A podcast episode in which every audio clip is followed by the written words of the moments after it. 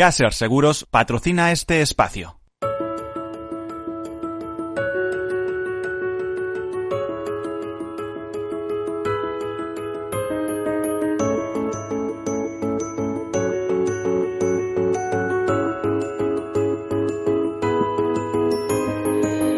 Tercer sector, un espacio para la economía social.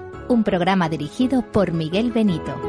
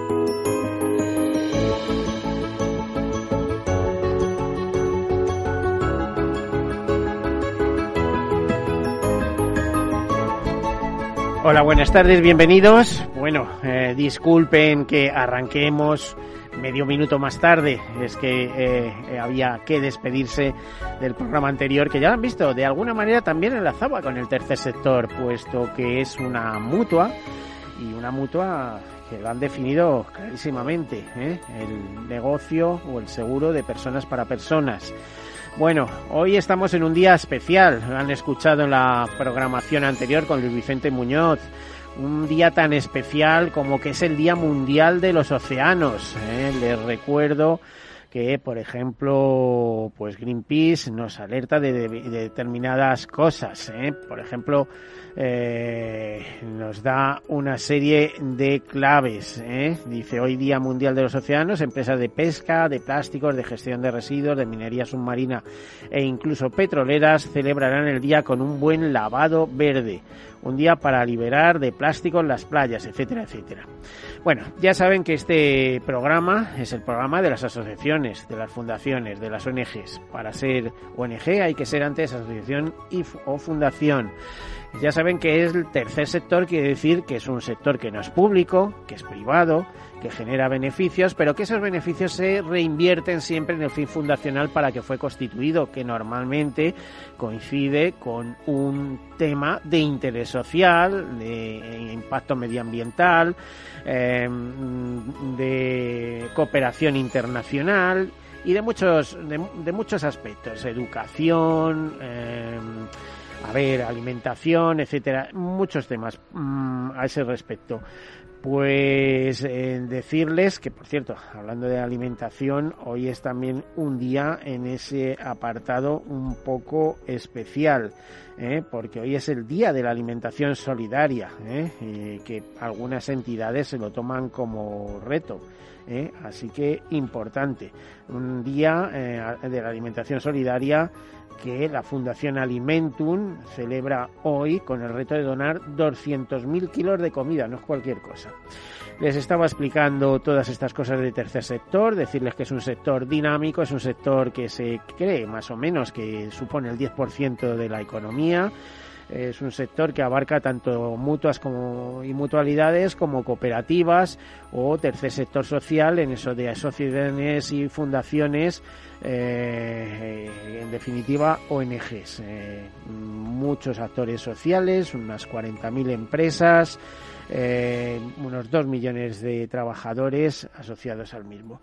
Y bueno, pues oh, salpicando esta presentación con las eh, noticias de actualidad, ya les eh, comentaba que hoy es eh, un día clave, Día Mundial de los Océanos, y también les comentaba que Greenpeace nos advierte de una serie de cosas. Vamos a contarles algunas. Dice, sabemos que más de la superficie eh, de la Luna que del fondo de los océanos. Entre los años 2000 y 2010 se han cesado más de 6.000 nuevas especies. Eh, dicen que tan solo se ha investigado el 0,002% de los 170.000 montes submarinos que existen. También nos dice Greenpeace que la minería submarina sobre el fondo marino ya ha comenzado, con la excusa del creciente sector tecnológico y de las renovables. Ya se han emitido 29 concesiones para la exploración de nódulos de polimetales, sulfuros y zonas ricas en cobalto del fondo marino. También nos dice que más de la mitad de nuestros mares, el 55% de su superficie, se desarrollan actividades pesqueras. Cinco naciones ostentan el 77% de la flota pesquera en alta mar. China, Taiwán, Japón, Indonesia y España. Eh, desde 1950, con la mejora de la tecnología pesquera, hemos sido capaces de pescar cada década 350 metros más profundo, un 59,9 de las poblaciones de peces analizadas están explotadas hasta su rendimiento máximo sostenible, es decir, sobreexplotadas. También nos dice Greenpeace que más de 500.000 toneladas de pequeños peces se, traen, eh, se extraen cada año de África Occidental y se convierten en piensos para la acuicultura o la agricultura, que cada segundo más de 200 kilos de basura van a parar a los océanos eh, que me parecen pocos, sinceramente, y que el 80% de ellos proviene de la Tierra. Ya en 2020 se estimaba que el ritmo de producción de plásticos habría aumentado un 900% con respecto a niveles de 1980. La mitad de este incremento se ha producido tan solo en la última década. El nivel de recuperación de envases de plásticos a nivel estatal es del 25,4%, muy lejos de los ratios de los ratios anunciados por el Coinbase, que cifra la recogida de envases domésticos hasta en el 77%. En 1998 se encontró una bolsa de plástico a 10.898 metros de profundidad. El 92% de las interacciones de la fauna marina con residuos ha sido con plásticos. De 626 ballenas francas analizadas en el Atlántico Norte, el 83% mostraba signos de interacción con plásticos. También nos dice, desde luego Greenpeace nos, nos, nos, pone las pilas, diríamos, con todas estas cosas. Por ejemplo, nos dice que el número de pingüinos barbijo en la, en la Antártida, que es donde están los pingüinos, han disminuido en casi un 60% desde la última vez que se hizo un recuento a principios de los años 70. En algunos casos, las colonias han perdido hasta un 77% de su población. Matizo, en la Antártida en el Polo Sur. ¿eh? Los pingüinos son típicos del Polo Sur, aunque su nombre, pingüinos, proviene de penguin, ¿eh? porque los primeros exploradores no sabían cómo llamarles y les llamaron penguin, que es como llamamos a los frailecillos en el norte de Europa. Ellos conocían a esos pájaros, a los fratercula ártica, tan con bellos colores en el pico, cuando llega la época nupcial, y no sabían cómo llamarles y les llamaron penguin, y ahí se quedaron con lo de pingüinos. Eh, de ahí ya saben que soy ornitólogo y esto me sale por defecto. bueno, el impacto de la pesca con redes de deriva, con captura accidental de cetáceos en el Índico, supone un total acumulado de 4,1 millones de delfines muertos en redes a la deriva entre 1950 y 2018 y en España el 80% de los recursos ambientales de la costa están degradados tras 30 años de urbanización masiva, nos dice Greenpeace. Las demandas de Greenpeace. Actualmente no existe un marco general o integral para proteger la vida marina en alta mar, a pesar de que el 64% de nuestros océanos se encuentra más allá de la jurisdicción nacional de cualquier Estado. Es fundamental que los gobiernos establezcan un tratado global de los océanos en Naciones Unidas este año que podría conducir a santuarios oceánicos en todo el mundo libres de actividades humanas y dañinas. Más de 70 países ya se han comprometido a proteger al menos el 30% de los océanos para 2030, incluida la mayoría de los miembros del G7. Se espera que los gobiernos se reúnan en agosto en Naciones Unidas para acordar un sólido tratado global de los océanos que podría crear grandes santuarios marinos en todo el mundo. Los instamos a que traten esa emergencia con la ambición que requiere y no pierdan una oportunidad más para brindar a nuestros océanos la protección que necesitan con urgencia. Bueno, pues esa sería la primera nota de actualidad, muy vibrante, porque nos hace pensar en todas estas cosas. Otros temas, pues por ejemplo, ya saben que el sábado celebramos el Día Internacional del Medio Ambiente. Pues un informe de IBM Newsroom nos dice que 6 de cada 10 españoles cambiarían sus hábitos de consumo para mejorar el medio ambiente. Nos comenta que la pandemia ha hecho que los consumidores den una mayor importancia a la sostenibilidad, que según autores, algunos autores es un término muy manido porque la sostenibilidad es lo menos sostenible que existe, porque en nombre de la sostenibilidad aquí se queman bosques y se hacen verdaderas burradas. Eh, según muestran, pero no, no, yo, vamos a ver, no quiero, no quiero entrar en confusión, pero vamos, dice el estudio global del Instituto for Business Value de IBM eh, en sectores como viajes, consumo, empleo, las inversiones, que según la encuesta en el plano del consumo, el 61% de los españoles que participaron en el estudio estaría dispuesto a cambiar sus hábitos de compra para reducir el impacto negativo en el medio ambiente. Más de la mitad de los encuestados cree que la sostenibilidad, repito, ¿eh? poco sostenible, pero bueno, es un factor muy importante para ellos. Además, un 48% estaría dispuesto a pagar más por marcas sostenibles o medioambientalmente responsables. Eh, de hecho, los empleados españoles se inclinan por empresas socialmente responsables. También otra cosa, y es que la Fundación, fíjese que estamos aquí con, con las historias de la ley CELA o no respecto a educación. Bueno, pues la Fundación SM y la UNESCO firman un contrato de coedición para la publicación en español de Los Futuros de la Educación. Los Futuros de la Educación es una iniciativa de la UNESCO para repensar la educación y dar forma al futuro a través de un debate mundial sobre el conocimiento, la educación y el aprendizaje en un mundo de creciente complejidad, incertidumbre y precariedad. La Fundación SM, que publicará la edición de febrero de 2022, espera que este informe muestre el camino para aprender a habitar el mundo desde el paradigma educativo de la ética del ciudadano. Y les comentaba que la Fundación Alimentum celebra hoy el Día de la Alimentación Solidaria con el reto de donar 200.000 kilos de comida. Un año más y continuando con su compromiso con las personas, las familias y la sociedad, los patronos de la Fundación Alimentum lanzan una campaña viral en redes sociales con el objetivo de ayudar a quienes más lo necesitan a través de los bancos de alimentos asociados a la Federación Española de Bancos de Alimentos. La campaña lleva como nombre Nosotros ponemos la comida, tú pones la mesa y se desarrollará del 8, de hoy, al 15 de junio en las principales redes sociales como Facebook, Instagram, Twitter, LinkedIn o WhatsApp. El fin de la acción es crear entre toda la sociedad la mesa online más larga del mundo y llegar al reto de donar de forma extraordinaria 200.000 kilos de alimentos y bebidas. Y curiosamente, a esta iniciativa ya empiezan los primeros anuncios de adhesión como la de Suntory eh, Food Spain, que se une al día eh, en, una acción impulsada por 26 empresas líderes de alimentación y bebidas en España y por la Federación Española de Industria de Alimentación y Bebidas. ¿eh? Están dispuestos a ayudar a conseguir esa reunión de 200.000 kilos de alimentos y bebidas eh, que irán a los bancos de alimentos eh, asociados a la Federación Española de Bancos de Alimentos.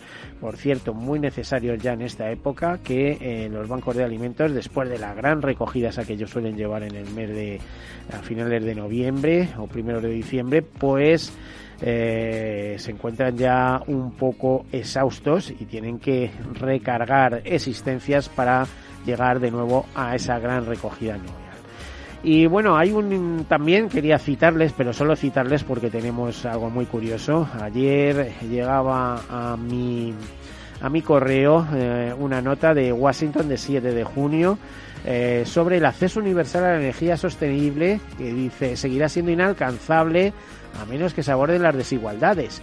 Y por ejemplo nos dice las soluciones sostenibles deben dirigirse a los países africanos que han quedado rezagados en la búsqueda del acceso mundial a la energía. ¿Por qué es importante esto?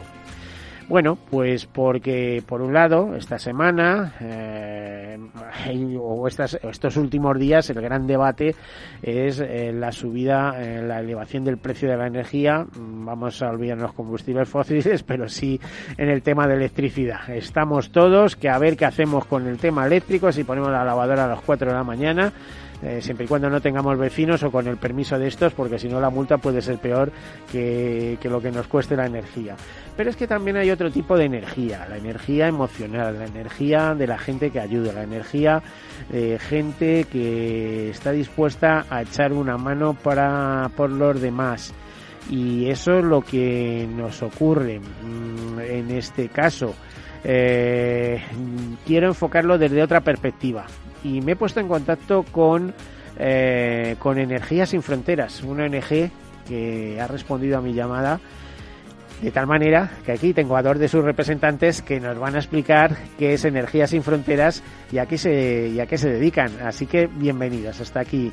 Eh, Carolina Marín, coordinadora de proyectos de Energías Sin Fronteras. ¿eh? Mm, no voy a leer tu currículum porque es extenso, pero muchísimas gracias por, por venir aquí y acompañarnos y explicar qué hacéis en Energías Sin Fronteras, porque tenemos que tener en cuenta que si aquí estamos mal y nos cobran y no sé qué, en otros sitios es que no pueden ni encender una bombilla, ¿no es así? Efectivamente, así es.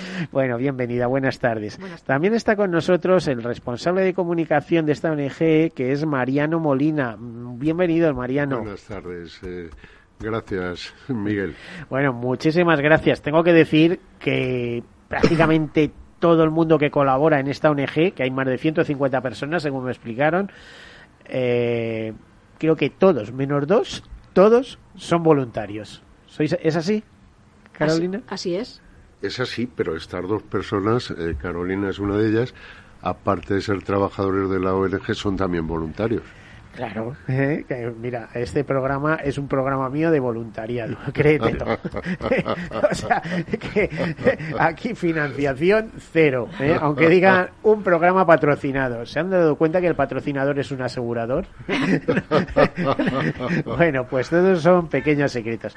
Carolina, cuéntanos un poquito qué es eh, Energías Sin Fronteras. Pues Energías Sin Fronteras es una ONG que nace con la intención de ¿Cuándo nace? ¿Cuándo nace? Nace en 2003 por inquietud de, diferentes personas, sobre todo de José María Raiza, que tiene la, ilusión ¿no? o el sueño de que no, no haya nadie sin agua, sin energía y sin saneamiento como motor y que sirva como motor para su desarrollo, ¿no? Que ese impulso que necesitan muchas poblaciones para poder cultivar más, para no estar enfermo porque bebes agua mala y poder ir al colegio y terminar tus estudios o que no haya absentismo laboral, pues eh, trabajar desde aquí para conseguir agua, saneamiento y energía para todos. Eh, te, iba a decir, Carolina, tú como llevas tiempo en esto, eh, te voy a contar algo que a ti te suena bien, pero que a nuestros oyentes igual les cruje un poco. ¿Tú sabes que hay un Día Mundial del Retrete? Sí, sí, lo conozco, lo conozco. ¿Verdad? Esto, esto que puede parecerme una tontería, fundamental, porque donde no disponen de eso, eh, tienen cólera, tienen enfermedades. Contaminación del agua o. Mm. Eh, los niños juegan con las heces, ¿no? En, donde mm. no hay un adecuado saneamiento o las niñas tienen que dejar el colegio porque llega una edad en la que no pueden continuar al no tener aseos. Eh, Mariano, ¿sois asociación o fundación? Somos fundación. Mm. La, figura jurídica es fundación. Ya sabes que hay que cumplir una serie de requisitos para ser fundación. ¿eh? bueno, y a ver, ¿quién me va a hablar de los proyectos que, eh, que lleváis a cabo? Que más o menos ha quedado claro cuál es vuestro campo de actividad pero dentro de los proyectos que llevéis a cabo, los que tenéis entre manos ahora, que eso les podemos dar más tiempo, incluso después de publicidad, y de los que os sentís más orgullosos. Es decir, oye, mira, eh, arrancamos en 2003, pero es que eh, al poco tiempo en años hemos hecho estas tres, cuatro cosas que de verdad nos sentimos eh, encantados con ello. ¿Eh? ¿Quién, me lo dice? Pues, por ejemplo, nos sentimos muy orgullosos de un proyecto en Kenia, en Nyumbani, con un campo solar para niños. Eh, es una ecualdea. en Kenia hay un grave problema de VIH-Sida, de niños que quedan huérfanos. Entonces se crea una ecualdea en la que señoras que también viven solas, mayores, a las que llaman abuelas, eh, se encargan de cuidar a cinco o seis niños cada mujer y Energías Sin Fronteras lo que hizo fue un campo solar para proveerles de energía y que pudieran tener electricidad en las casas, en las escuelas, en los centros de producción que pequeños centros de producción ¿Se, encargan ellos del mantenimiento? O sea, ¿llegasteis a formar a alguien o hay una empresa subcontratada que viene de Nairobi? no, siempre se les forma. O sea, cuando planteamos un proyecto, aunque la palabra sostenibilidad, como ya has dicho, hay veces que no se emplea bien. Eh, bueno, vamos a hablar de sostenibilidad que todo el mundo habla, pero es que yo recuerdo, y esto no es solo mío, un presidente de la Asociación Española de Fundaciones, expresidente, no voy a dar el nombre porque no quiero dejar a nadie en mal lugar, pero eh, en una conversación que él y yo tuvimos, o sea, me lo dejó tan claro y yo eh, tengo, a ver, eh, tengo una, no sé cómo diría, un, movimiento interno ecológico, es decir, me, revuelvo con los temas ecológicos porque yo fui hasta el INCE de ADINA, ¿no? Entonces, cuando me hablaba de, mira, eh, olvídate de la sostenibilidad, es un cuento, es lo más insostenible que existe. Y es verdad, o sea, seguimos creciendo, seguimos degradando el planeta. el problema es que a lo mejor eh, conseguimos que se haga a menor velocidad, que, que la huella ambiental de los seres humanos sea menos. Pero la verdad es que al final todos queremos chalecitos, tal y cual, cuando te están diciendo que si nos ponemos a poner chalecitos, pues oye, las tierras no eh, eso, que si contaminamos los mares que no paran de acidificarse, eh, que esta mañana oía que, por ejemplo, el 30% eh, de, de, a ver, de sumidero de CO2 es gracias a los océanos, que son un gran foco de, producción de oxígeno, etcétera, a través de los microplancton y todas estas cosas, de las algas, etcétera. Bueno, pues, en fin, ¿eh? María. No, no, no, no, hombre, la, la, discusión puede ser muy larga. Desde Energías Sin Fronteras queremos que lo que más contamina y lo que más degrada es la pobreza. ¿sabes? También, ya, decía Buda que era el principal, era, eh, no sé cómo te diría, eh, el principio de todos los males, ¿no? el culpable de todos los males. Aunque a veces la visión que se tiene es una visión un poquito de nosotros mismos, ¿no? Occidental, donde asociamos esa degradación del planeta o degradación del medio ambiente, lo, asociamos más a, cuestiones de consumo, etcétera, etcétera. Pero pero en este caso que te hablaba, sí que formamos a las comunidades, a, los, a las personas que están allí para que hagan un mantenimiento preventivo ¿no? y que la mm. instalación sea útil por, por los años que debería serlo. A ver, eh, nos vamos a publicidad a vuelta continuamos eh, con este interesante tema, entrando más a fondo. Hasta ahora.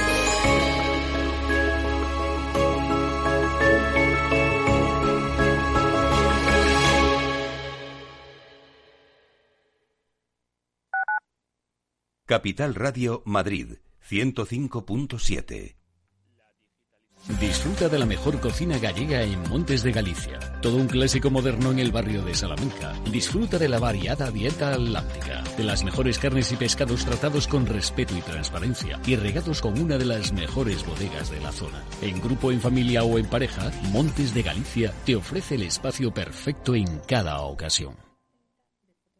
Esto te estás perdiendo si no escuchas a Luis Vicente Muñoz en Capital, La Bolsa y la Vida. Xavier Ferraz, profesor de ESADE. Europa no lo ha hecho y el problema ahora lo tenemos aquí, ¿eh? porque Europa en este momento no es autónoma en semiconductores. Eso quiere decir que si no nos venden, nos vamos directamente al paleolítico, ¿eh? sin ser alarmistas. No te confundas. Capital, La Bolsa y la Vida con Luis Vicente Muñoz, el original. Mus. Mus. Mus. Sinesio. Te toca, Sinesio. ¿Qué pasa? Oye, Sinesio, no, ¿qué, ¿qué te pasa a ti? Que te veo muy onnubilado, que no te veía yo así de ausente desde que te prometiste con la maruja. Si es que tengo un aparato que me resuelve todas las dudas, estoy a la última en los mercados. Anda, mira, ya está Sinesio con sus inventos. Sinesio el ingeniero. Atiende, Paco, mira lo que he descubierto. Alexa, ponme Capital Radio, maja. Te damos la bienvenida a Capital Radio. Puedes escuchar la señal en directo o nuestros mejores audios en formato podcast. Directo o podcast. ¿Qué quieres escuchar? Ponme los podcasts, Alesa. Has elegido podcast. Vas a escuchar las noticias de Capital Radio. Con esto, Paco, vamos a echar el órdago a los mercados. Natural. Capital Radio, la genuina radio económica.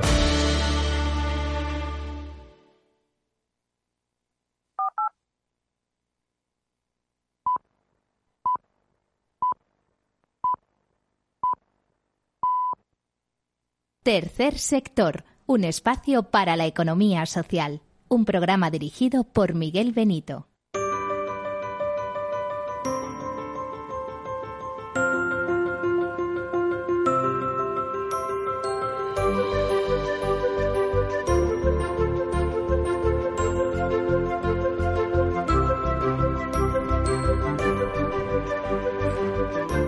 Bueno, pues aquí continuamos en este programa de tercer sector, en este especial, podríamos decir, en el Día Mundial de los Océanos, pero especial porque nos dedicamos a la energía con fuerza, ¿eh? que tenemos casi la fuerza del sol que nos va a pegar con 40 grados, ¿eh? y si no, cerca, se nos va a acercar.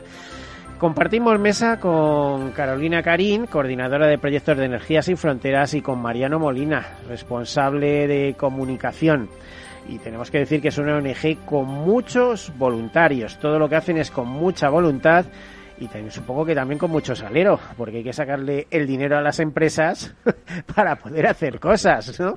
Así, a ver, Mariano, ¿hay salero detrás de...? hay bastante salero. ¿Cómo, ¿Cómo, te ríes? Pero es curioso, ¿eh? Yo, sabes que el otro día te contaba o te decía por teléfono, es que las ONG son como las nuevas órdenes mendicantes. Son, son tremendas, tremendas. O sea, bueno, pero hacen bien, ¿eh? Hacen bien, se recaudan para hacer cosas buenas. Eh, eh, Carolina, eh, a ver, ¿qué es lo que lleváis en cuanto a proyectos? Porque además tú eres coordinadora de proyectos ahora mismo, entre manos. Pues, bueno, hasta la fecha, indicar que hemos desarrollado 91 proyectos en 30 países y de los proyectos que con, hemos beneficiado a casi medio millón de personas con una inversión de más de 5 millones de euros. Eh, de los proyectos que nos gustaría, sí que nos gustaría hablar, aparte del que ya hemos hablado de Niumbani, nos gustaría hablar de un proyecto que estamos desarrollando en Honduras, eh, que se llama Honduras, se llama Corilus o modelo Corilus, que es de electrificación domiciliaria para familias eh, rurales que permite que puedan disponer al menos de cinco, entre tres y cinco puntos de luz en sus viviendas. Son familias que, a las que muchas casas se accede por burro, porque no, no hay comunicación posible y esa, esa falta de, luz que a nosotros nos parece tan sencillo entrar en la habitación y encender la luz, evita pues o impide que las niñas y los niños puedan estudiar, provoca que las mujeres y los niños, que son los que más tiempo pasan en casa, eh, respiren eh, el hollín ¿no? del ocote, que es lo que utilizan para, para, generar eh, luz, y, poner una simple o, o una placa solar provoca o genera que los niños puedan estudiar y que las mujeres reduzcan los índices o la cantidad de hollín, por ejemplo, que tienen en sus fosas nasales y en sus pulmones, ¿no? Con algo tan sencillo que puede costar 200 euros, ¿no? ¿Cuánto cuesta la salud de alguien durante 20 años? 200 euros. Con 200 euros conseguimos que una familia pueda, pueda vivir eh, bastante mejor, ¿no? Y pueda desarrollar muchas más actividades. O sea, como vemos, en algunos lugares del mundo los problemas son un poco más serios que aquí, ¿no? Sí, sí. No, Espera, espera, que me vas a contar el proyecto, pero eh, que yo sé que tú estás muy involucrado, Mariana. Pero Carolina, ¿cómo identificáis un proyecto? Os llegan varios a la mesa y decís, a por este. ¿Cómo lo identificáis? Bueno, primero tiene que ser un proyecto de agua, de energía o de, o de saneamiento, ¿no? Eh, son una de las tres características que tiene que tener. Y nuestros voluntarios viajan a terreno. Ahora en el último año no, debido a la pandemia. Los voluntarios trabajan en empresas de este tipo, ¿no? Mayor, mayoritariamente o no? Nuestros voluntarios son mayoritariamente jubilados o prejubilados que vienen de, sobre todo, de empresas eléctricas. Entonces conocen muy bien eh, las, o sea, o, sí conoce muy bien la situación que debe darse para que alguien tenga el acceso a la energía, ¿no? Puede hacer un estudio de técnico, ¿no? Muy profesional, que no tendríamos que contratar a alguien externo, sino que nos lo hacen ellos, y están muy involucrados en la ejecución de los proyectos. Y, y es más, te voy a decir que es que son ellos los que más trabajan. o sea, se lo toman ese. Yo ya te he dicho, este programa de radio es mi responsabilidad social corporativa. Que, claro, nosotros montamos un proyecto y cuando el proyecto entra a estudio eh, y en la, cuando nuestro voluntario puede viajar, viaja, creamos un equipo del proyecto que está formado por el jefe de zona, el jefe de proyecto, una persona de sostenibilidad, social y sostenibilidad, una persona de técnica y aprovisionamiento una persona que se encarga de buscar financiación y yo que aporto la parte o el, enfoque ¿no? de la cooperación y, del derecho humano, ¿no? del acceso al derecho humano. A ver, y aclárame una cosa, porque he dicho a Mariana, ahora te voy a preguntar, ¿por qué Mariano se involucra personalmente tanto en este proyecto de, Honduras? ¿no? Bueno, yo creo que todos nuestros voluntarios están muy involucrados en los proyectos, pero quizás el proyecto de Honduras, de Corilus, que va por su fase 3, y esta fase 3 está financiada por la Agencia de Cooperación Internacional, por la ECID. Eh, es un modelo de que un esfuerzo realizado inicial en su fase 1 ha sido posible multiplicarlo para llegar ya a su fase 3, incluso estar pensando en una fase 4, lo que significa que mm, más de 1.500 familias a día de hoy van a poder tener acceso a electricidad en sus viviendas. A ver, eh, explícanoslo, eh, de arriba abajo. Sí, sí, yo quería añadir a lo que dice Carolina Corilus. Qué bonito es esto que. Corilus es un proyecto precioso y, vosotros que tenéis además una componente económica importante en la radio o dedicación a temas económicos, entre otros, ¿no? Lo, lo vais a entender enseguida. Corilus es en Honduras, que es el país, si quitamos Haití, que Haití es el desastre de Iberoamérica. Bueno, y El Salvador, por ahí, por ahí también, ¿eh? Honduras es el país que tiene más población sin electricidad, aproximadamente un 25%. Eh, la prueba es que todos los migrantes que tienes en la frontera americana, el 80% viene de Honduras. ¿no? Sí, porque además es que los desastres climáticos les están impactando en el campo y les obligan a emigrar, ¿eh? Y mira, el proyecto Corelus lo bonito es que nosotros no queremos hacer solo instalaciones y proporcionar instalaciones a la gente para que tuviera luz, sino que además ellos pudieran ser los propietarios de esas instalaciones y que además ellos se pudieran organizar para que eso, el modelo fuera extendiéndose a otras poblaciones alrededor. De manera que lo que hizo Energías Sin fue crear un fondo, ese fondo se pone como fondo para financiar que la gente compre, porque la gente compra sus equipos y en vez de pagar los 200 dólares de una vez, que para ellos es inasumible, lo pueden pagar en un año, año y medio, con un sistema además eh, solidario entre ellos, de manera que si una familia no puede pagar, se le puede ayudar. Y además hemos conseguido que las municipalidades de aquella zona se involucren, de manera que la municipalidad está subvencionando también la compra de los equipos y lo que está haciendo es, la gente lo que hace es devuelve el Fondo de Energías sin Fronteras, que así se puede ir a otra población, al lado, muy cerca, y vamos extendiendo el modelo, ¿no? Y es un modelo que al final, pues la gente se apropia, que es lo que interesa, que ellos sean los propietarios de eso, sepan cómo manejarlos y sepan saber su utilidad, ¿no? A ver, Carolina, y... Las horas de trabajo que lleva coordinar a la Municipalidad de Honduras, a los beneficiarios y... la búsqueda de recursos, porque estaba pensando que estos son los típicos casos que financia el Banco Mundial o el Banco Interamericano, eh, se suelen involucrar en, oye, un proyecto para que de, determinadas 1.500 familias tengan luz, hmm. acceso a la luz, que, menos, ¿no? Es que acceso a la luz es, es acceso a un frigorífico, ¿no? Por ejemplo, o, a temas sanitarios, o a, estudiar, o a todo, si es que es básico. o a cocinas mejoradas. Pues por ejemplo. Por ejemplo. También, ¿eh? dejarse de... Energía no solo es luz, ¿no? También tiene eh, cocinas mejoradas o biomasa o secaderos de, de productos. Sí, dejar de estar emitiendo, cortando, talando bosques y emitiendo a la atmósfera, ¿no? Eh, etcétera, etcétera. Todo esto. Eh, mm, ese es el, el, proyecto este de, de, Honduras, de Corilus, fase 3, pensando en fase 4, 1.500 familias. ¿Estáis extendiendo alguna cosa más por la zona o, o estáis ahora muy centrados en esto? Bueno, en Honduras, eh, o sea, en la zona, o sea, en la zona, en Centroamérica, eh, tenemos un proyecto muy interesante pendiente de financiación. Bueno, sí, bueno, uno. Pero eso, eso le pedir dinero a las eléctricas y ya. ¿eh? Bueno, no es tan fácil, no es tan fácil. es un proyecto de abastecimiento de agua que, que cuando tenemos que entender que nos cuesta mucho, ¿no? Cuando hablamos del derecho al agua, no solo es el derecho al agua, ¿no? O al saneamiento, sino también derecho a la, a la educación en higiene. Y algo que a nosotros nos resulta tan sencillo como saber lavarte las manos o tener una higiene menstrual, eh, que es muy sencillo aquí porque te lo enseñan tus padres o incluso en el colegio se empieza a dar, allí no, no se da, ¿no? Y esto genera muchas enfermedades que además lastran y que, y que son enfermedades que, que, que generan pobreza eh, o problemas luego muy- mucho más graves de salud, ¿no?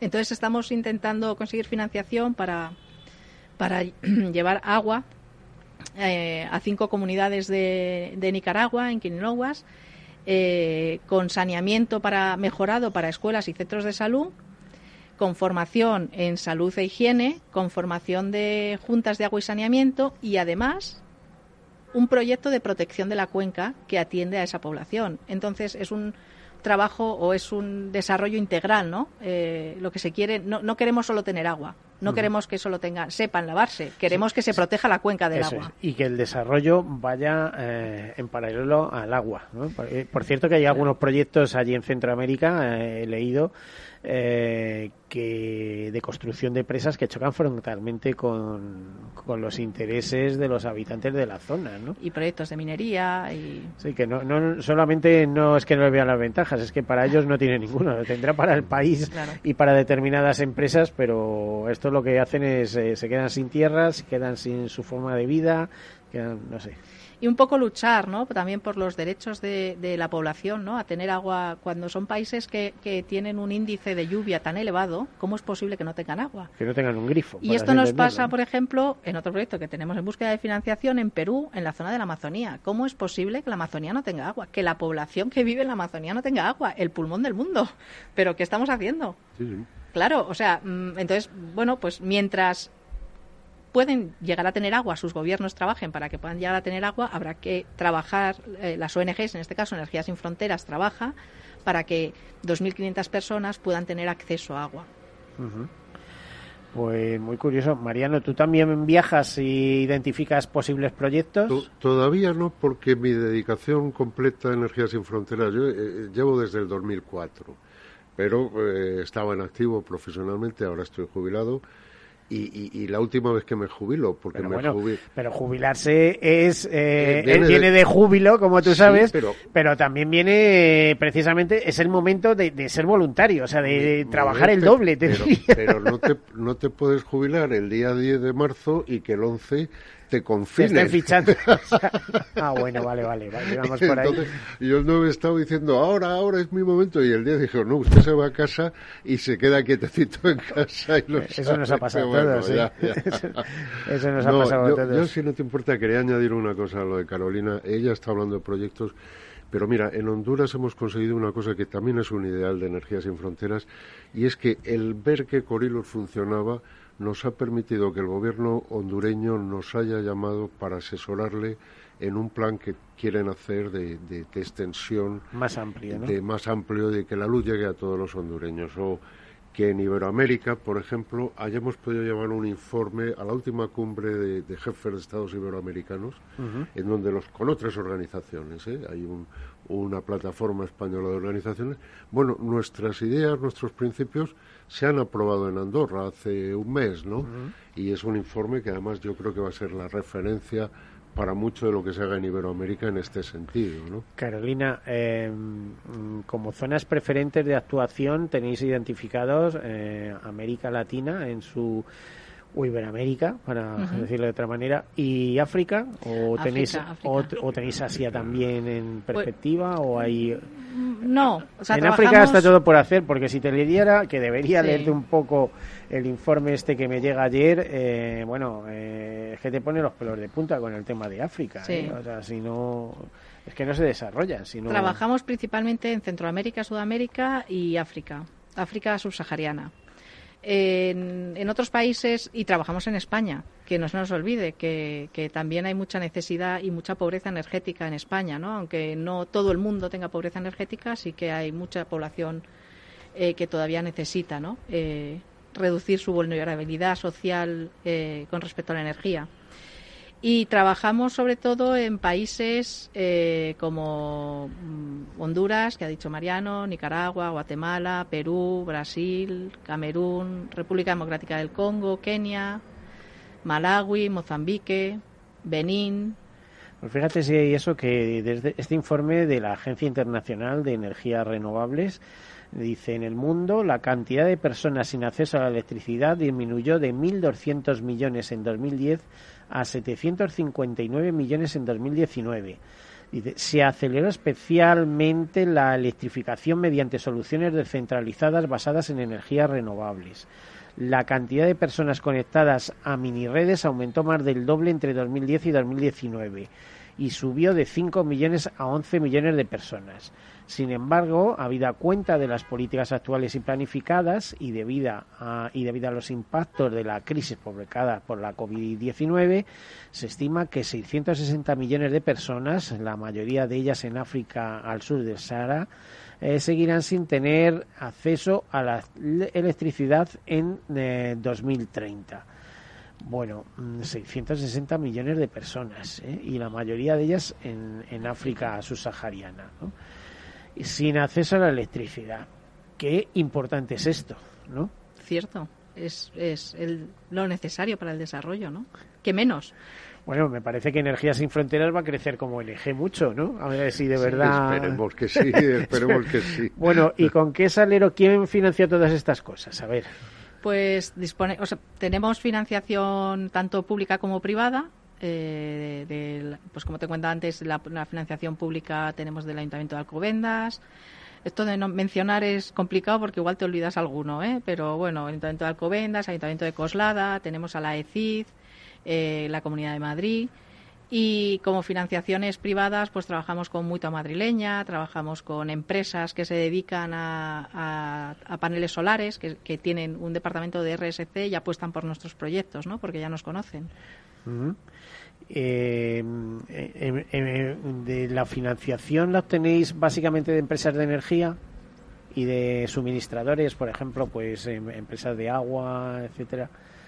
No, mira, La, fundación es una fundación que el, patronato está compuesto por empresas energéticas, no todas, pero hay mucha empresa energética, empresas muy conocidas, eh, grandes empresas energéticas tenemos también instituciones públicas que están en el patronato y hacen una contribución como patronos que al cabo del año supone aproximadamente un veintitantos por ciento de, la, de los fondos que recauda la ONG.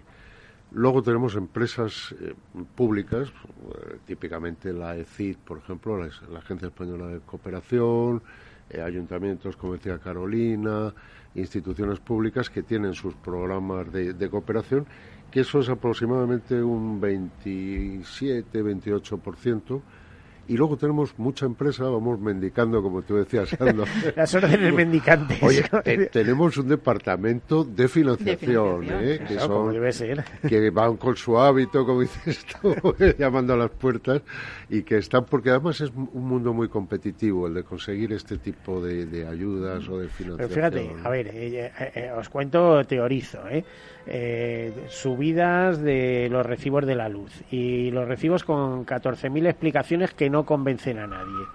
Pero si les dijéramos en esos recibos pusiéramos un apartado y para que en vez de mil millones o 700, 800 millones de personas carezcan de luz, eh, dos pesetas para rebajar la cifra esa y tal en cada recibo. ¿No crees que la gente lo vería de otra manera? Por supuesto, claro, claro que sí.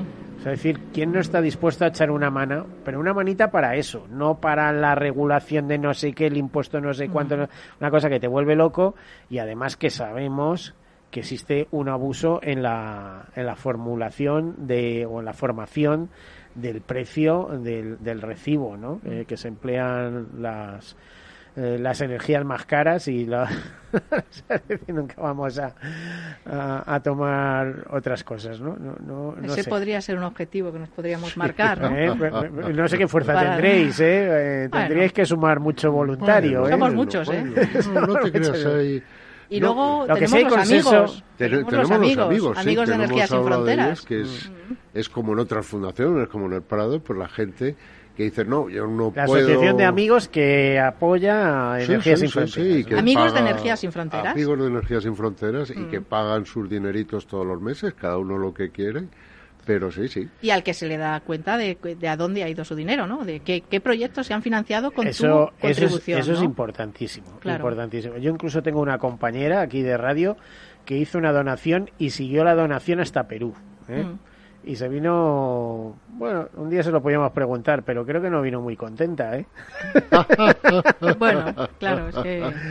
No, en nuestro caso sí están contentos. Sí, está Los muy amigos no, sí, no sí. se suelen quejar, ¿no? Sí, sí, sí. Es que yo creo que lo que por, por centrar un poco también para que los que nos están oyendo entiendan, Energías sin Fronteras no es solo proyectos, ¿no? Proyectos es lo que tú ves o lo que la gente, eh, lo que lo que atrae más, ¿no? El, ver un proyecto, el ver que por fin esta escuela tiene acceso a agua o a saneamiento, ¿no? O a agua y saneamiento.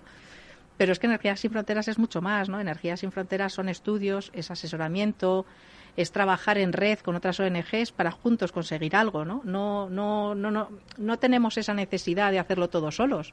No queremos hacer las cosas solos. ¿Quiénes Queremos son hacer las principales cosas aliados? en conjunto.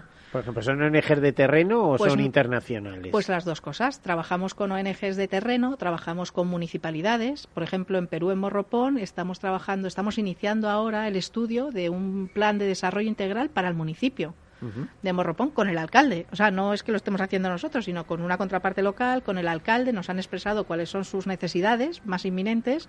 Pero a Y- ver, a ver, Car- Car- Carolina, es que eh, estábamos hablando eh, de oficinas, la- las pocas personas que sois.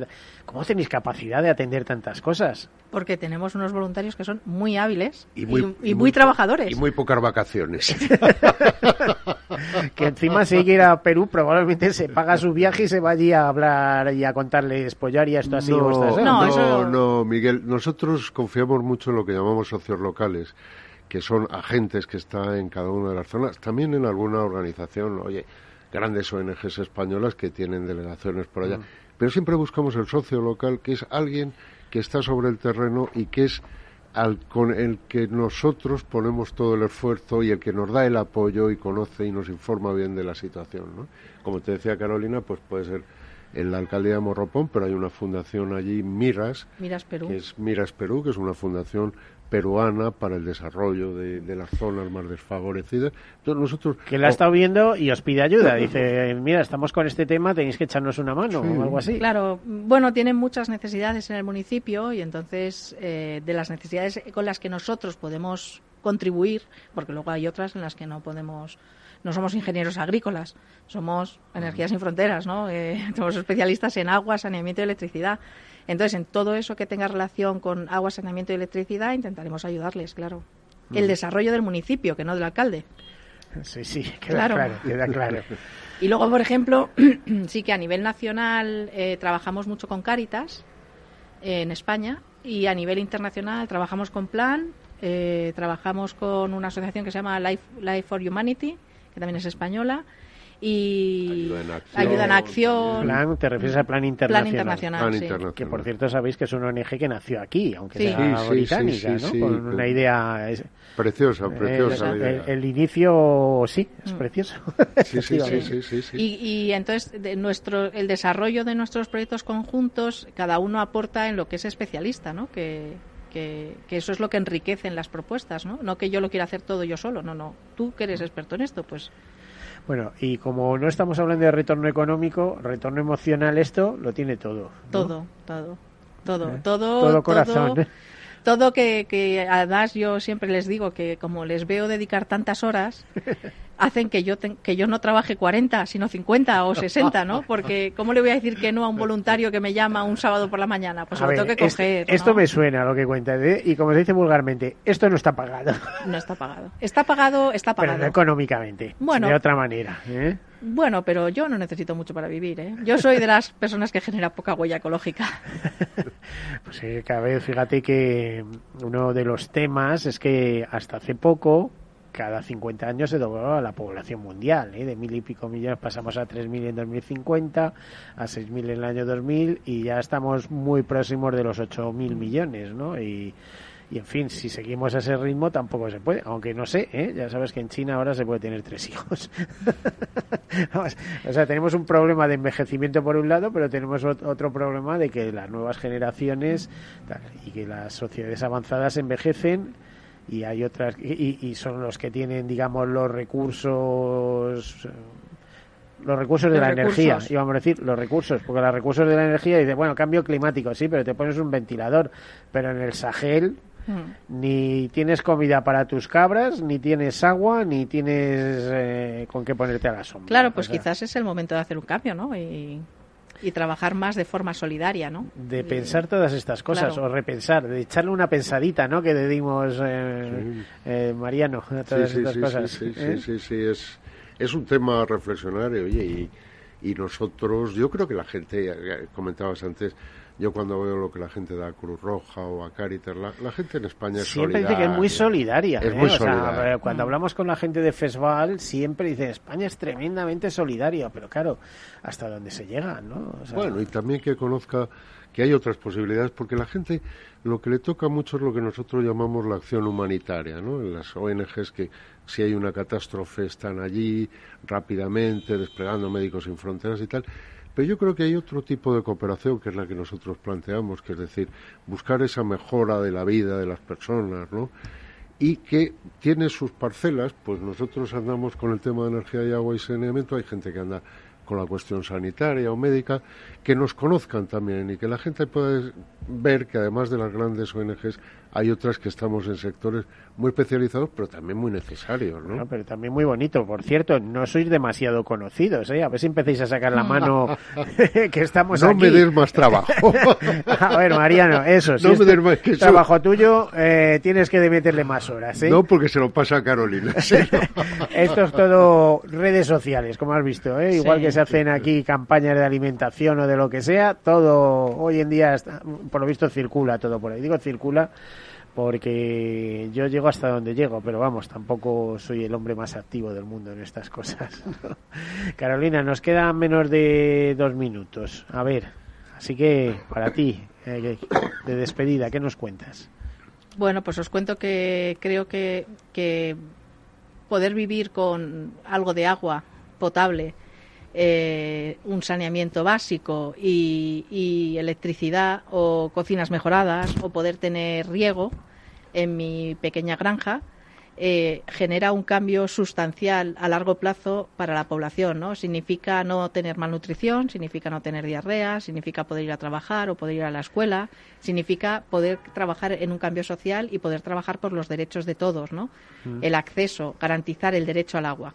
Bueno, pues ahí nos quedamos con el mensaje. Se nos acabó el tiempo. Eh, Carolina Carín, coordinadora de proyectos Energía Sin Fronteras. Mariano Molino, eh, responsable de comunicación de esta misma ONG. Muchísimas gracias por estar aquí con nosotros. Y a todos ustedes, pues feliz semana y sean felices. Gracias. Gracias.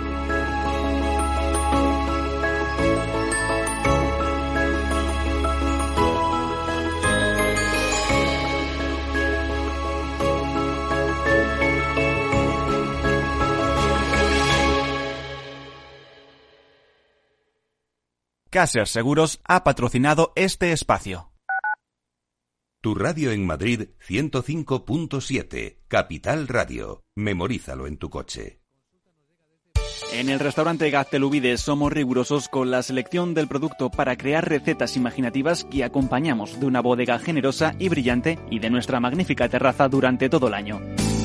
Restaurante Gaztelubide, carretera de La Coruña, kilómetro 12200, La Florida. Teléfono 91 372 8544. Una recomendación del programa gastronómico Mesa y Descanso.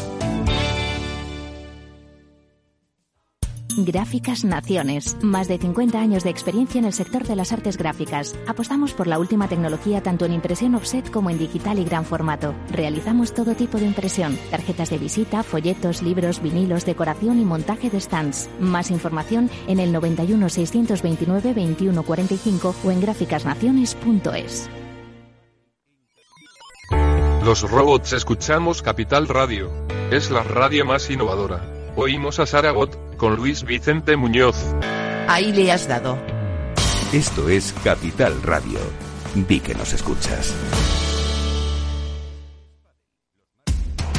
Información, análisis, previsiones, recomendaciones, todo lo que necesitas saber para tomar tus decisiones de inversión en Mercado Abierto, de 4 a 7 de la tarde con Rocío Arbiza, Capital Radio.